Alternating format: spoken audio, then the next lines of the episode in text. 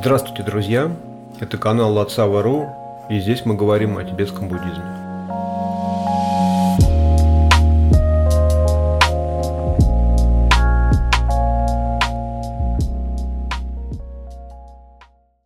Сегодня я хочу рассказать о таком понятии, как воззрение. В тибетском буддизме это очень важный термин. По-тибетски он звучит как «тава», и это означает ну, если дословно переводить, это взгляд на что-то, какое-то мнение по какому-либо вопросу. Это слово может очень широко применяться, там, например, от того, как, какой у тебя э, взгляд, какое твое мнение о политике, или какое твое мнение, там, не знаю, о сборе урожая, по любому вопросу. Это как бы может быть э, мнение конкретно отдельно взятого человека по любому мирскому вопросу. Точно так же это слово, как и в русском языке, да, там мировоззрение, воззрение, взгляды, система взглядов, используется в философской доктрине, в любой. То есть, да, если двое тибетских э, ученых Кенпа и, или Гише захотят э, вступить э, в дискуссию или в дебаты, то они будут использовать тоже это слово. Каково твое воззрение? Какие, как, какой, какая у тебя система взглядов?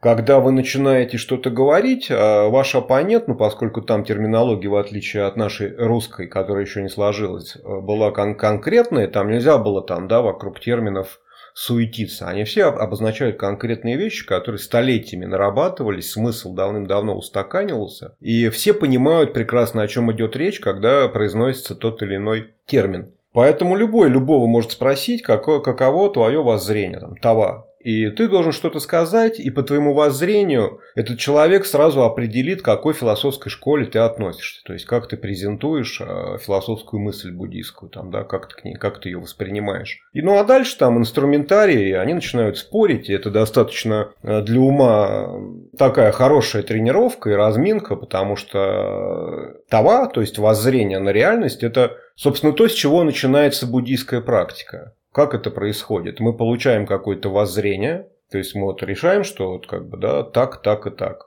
Когда мы поняли, когда мы обрели воззрение, мы начинаем медитировать, то есть мы начинаем это воззрение привносить в свое повседневное восприятие реальности. Дальше. Эта медитация, которую мы выполняем, привнося воззрение в свою повседневную жизнь, оказывает влияние на наши действия, на нашу активность, то есть то, какое мы, э, как мы себя ведем, то есть что мы делаем. И в конечном итоге это приводит, вся эта тренировка, вся эта практика приводит нас к обретению плода. То есть мы достигаем результата того воззрения, которое вот мы приняли. Это, соответственно, четыре, четыре фактора, да, четыре последовательных фактора. Это воззрение, медитация, активность, действие или поведение, там, да, в зависимости от колесницы может переводиться, и плод, то есть к которому они приводят. Таким образом, воззрение означает нашу систему взглядов на реальность в основном, потому что нас, ну, с точки зрения духовного развития, с точки зрения следования пути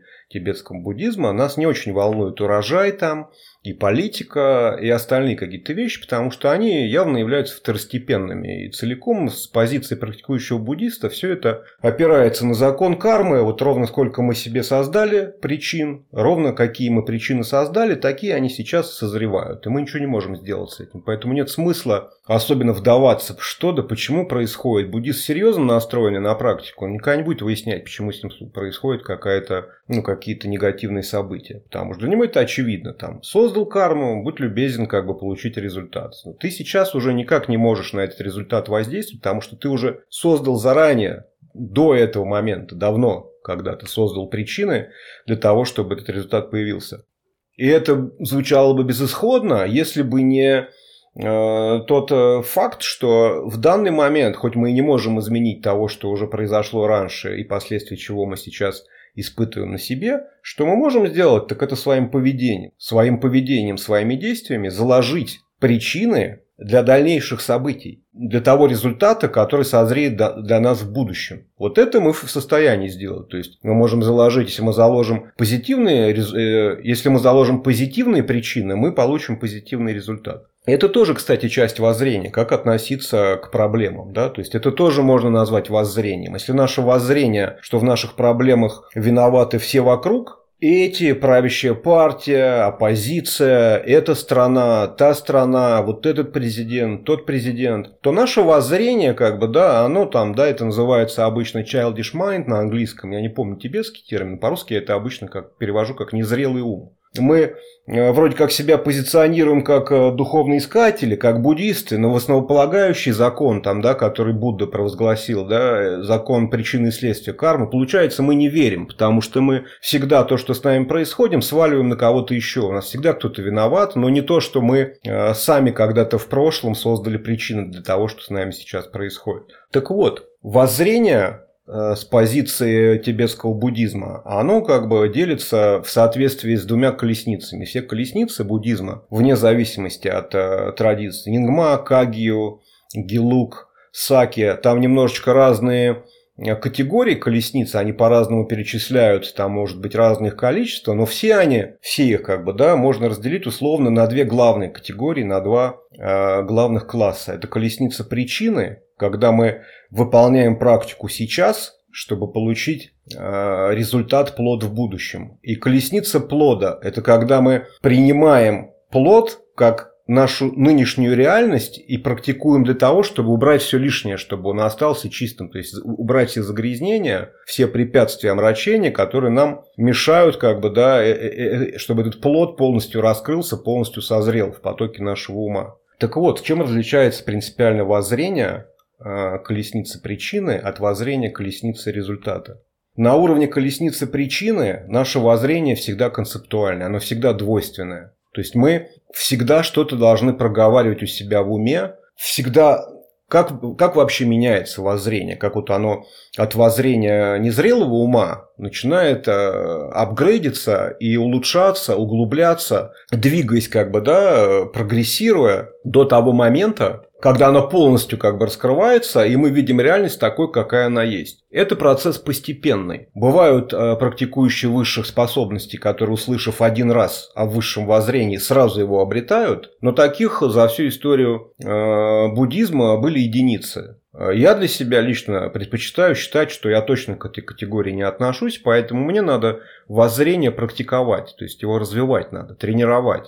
Для этого существует практика да, випашьина, когда мы проводим аналитическое исследование да, окружающей реальности, пытаясь выяснить, как она на самом деле устроена. Все мы прекрасно знаем, что основное положение любой буддийской философии, любой буддийской колесницы – это понимание пустотности. Так вот, воззрение колесницы причины, мы вынуждены это воззрение пустотности развивать в рамках концептуального ума, потому что нам нужна аналитическая медитация. Мы не можем перепрыгнуть вот эти привычные свои э, паттерны восприятия, да, то есть как мы видим эту всю реальность вокруг, там, да, как мы оцениваем то, что с нами происходит, как мы считаем устроена материя там, да, вокруг, как, как мы Э, относимся к собственному телу, к другим людям, к событиям, которые с нами происходят.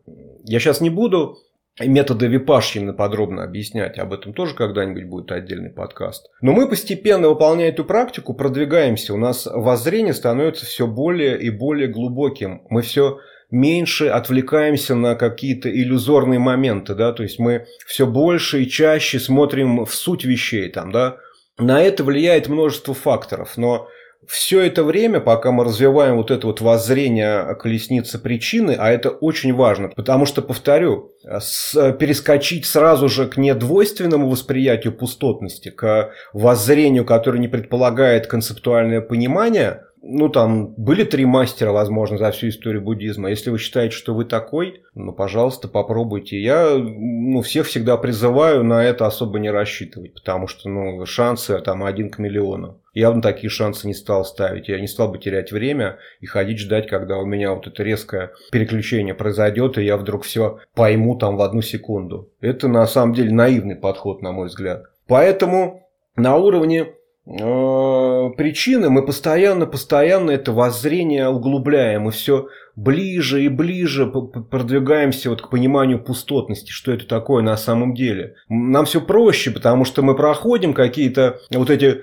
как бы с луковицы снимаем лепестки. Вот мы сняли один раз для себя, поняли, нам больше не надо об этом думать. Да? То есть ум уже для себя принял, какую-то вот эту идею новую, там, которая ближе к пониманию пустотности, ему больше возвращаться туда не надо. И вот мы эту луковицу постоянно очищаем, очищаем, снимаем, снимаем, снимаем, снимаем, снимаем. И кто чистил когда-нибудь лук нормальный, свежий, не проросший, да, он прекрасно понимает, что когда вы снимаете последний лепесток этого лука, а внутри-то ничего и нет. Да, то есть, как бы вы все лепестки сняли, пытаясь до самого центра добраться. Когда вы их все разобрали, выяснилось, что центра и нет никакого. И вот это лучший пример того, что происходит, когда у вас воззрение с колесницы причина происходит, переходит на колесницу плода. То есть это первое неконцептуальное постижение пустотности, когда вы прям видите ее. То есть, да, вам не надо больше проговаривать, вы все лепестки сняли, и она прям вот себя проявила, вот она вот это обнаженное понимание, что вот все эти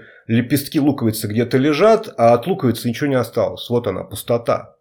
И таким образом, как бы, да, вот в этот момент, когда первый как бы проблеск неконцептуального понимания пустотности, это уже воззрение колесницы плода. Вот тут мы начинаем с ним работать, развиваем его, потому что мы каждый раз, когда у нас ум пытается там, что-то мы не понимаем вроде бы, да, про эту пустотность. Раз начинаем что-то думать, опять какая-то логика, анализ, и тут мы вспоминаем тот момент, когда мы полностью лук разобрали, а там ничего нету. И вот, и, и вот именно на этот момент мы начинаем медитировать, пытаемся. У нас сначала из там 10 попыток мы 9 раз уходим э, вот в эту логическую цепочку концептуальных мыслей, а один раз у нас получается вот эту помнить по пустоту, которая осталась уже после того, как мы все лепестки сняли. И дальше вся практика состоит из того, что мы постоянно переводим свое внимание с каких-то концептуальных вот этих идей, с концептуальных логических цепочек туда, где ничего не осталось. Считается, что если постоянно так делать, то в какой-то момент ум настолько устанет, ему уже, он в какой-то момент перестанет просто ходить вот в, это,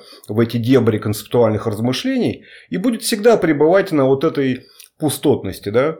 В этот момент обычно люди всегда, когда вот так вот рассуждаешь, говорят, ну что, я стану растением? Нет, никто не становится растением, потому что у этой пустотности, да, то, что называется сущностью, сущностью реальности, есть э, неотъемлемое качество – это называется природа. Природа пустотности – это проявленность. Еще ее называют светоносность или ясность. Тоже множество. На разных колесницах разные термины используются. Так уж получилось, что вот эта пустотность, как бы, да, она сама по себе, она то есть не является чем-то, каким-то вакуумом, в котором ничего нету, и все становятся овощами. В этой пустотности, как бы, да, из этой пустотности струится, светится, как бы, да, излучается вот эта ясность. Это то, что вот мы смотрим вокруг, мы все знаем, все понимаем, да, для нас не перестает существовать мир, когда мы находимся находим эту пустотность. Мы продолжаем воспринимать все в ярких красках, мы все видим, мы по отдельности знаем, где что. Такова особенность, это как бы, да, природа этой пустотности. Вот это воззрение, да, когда мы это воззрение принимаем для себя